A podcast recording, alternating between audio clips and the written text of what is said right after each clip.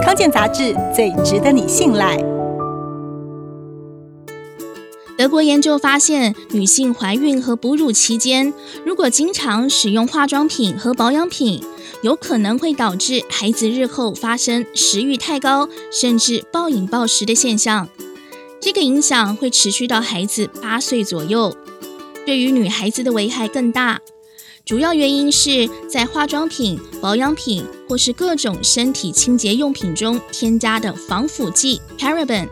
可能会打乱孩子大脑里控制食欲的区域。什么是 paraben 呢？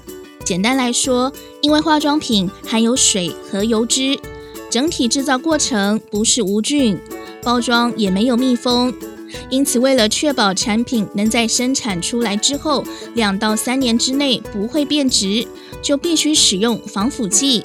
paraben 就是一种防腐剂。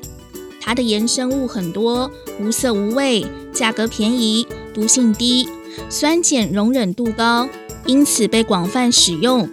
有些保养品会放两种以上的 paraben 来抗拒防腐。除此之外，也可能添加在洗发精、洗面乳，甚至食品加工和药品当中。但是 paraben 是一种环境荷尔蒙，会透过皮肤进入血液和胎盘，影响胎儿。研究也指出，paraben 会调控 DNA，导致胎儿未来可能发生食欲控制混乱。因此，德国研究团队建议，为了孩子的健康，孕妇可以尽量避免使用含有 paraben 的化妆品还有保养品。